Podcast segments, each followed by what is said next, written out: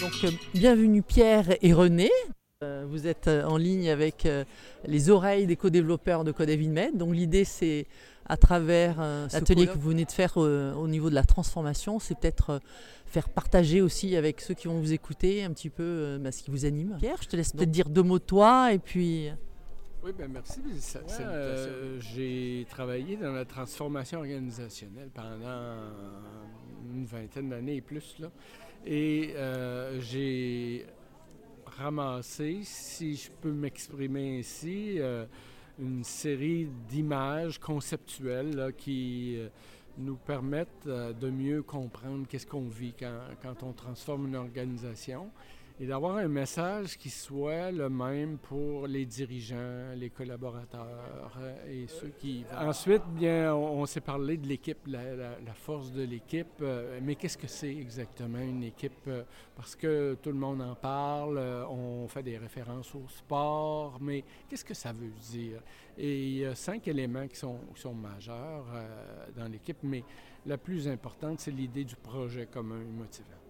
Euh, pour pouvoir vraiment collaborer, il faut qu'on ait un projet, qu'on le sente commun et que ça nous motive. Et qu'ultimement, on se sente co-responsable, qu'on est tous responsables de, ce qu'on réalise. Donc, il y avait ce, ce thème-là. Et euh, j'ai parlé d'innovation parce que vous, en co-développement, euh, vous êtes souvent appelés à, à- amener des nouvelles idées, à faire vivre des nouvelles idées euh, dans l'organisation.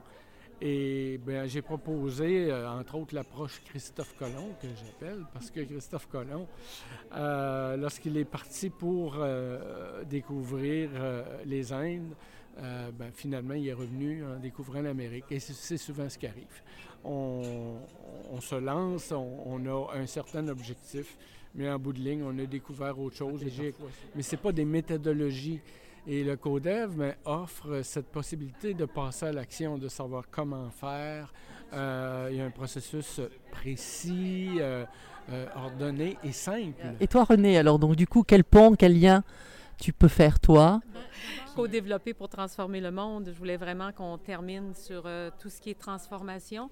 Et la première chose que j'ai ben, j'ai fait appel aux gens dans la salle parce que c'est les experts du co-développement. Ils sont tous là.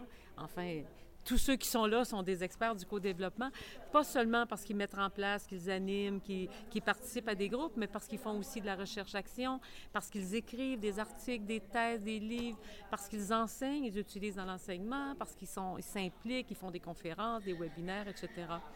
Et euh, tout ça amène un pouvoir de transformation à mon sens, immense sur les personnes, les milieux de travail, les cultures et petit à petit sur le monde. Et euh, ben, c'est ça, je disais, euh, arrêtons de faire dans la modestie.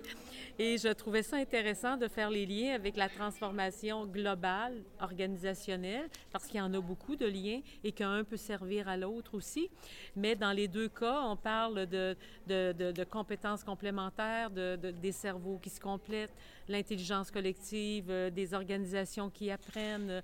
On parle d'oser, d'explorer, mais on parle aussi beaucoup de nos valeurs d'entraide, de bienveillance, de respect. C'est comme ça qu'on arrive à, transformer des organisations aussi. Sinon, euh, on est toujours dans la confrontation et le co-développement peut être très puissant pour euh, modifier des cultures managériales, comme on disait, de guerriers, comme on disait hier, vers des cultures où on, on est capable d'être un peu plus vulnérable, de s'entraider, de dire j'ai besoin d'aide et de travailler ensemble pour euh, justement trouver des solutions innovantes. On était beaucoup sur le thème du papillon qui se transforme, mais comme je disais, il suffit plus juste d'être un papillon maintenant. Il faut polliniser, il faut propager ces valeurs, ces habiletés qu'on a développées, puis la puissance euh, de nos approches aussi. Si- si- Merci beaucoup René et Pierre pour cet échange et ce beau message euh, en ce moment. Pollinisons pour euh, contribuer à transformer le monde.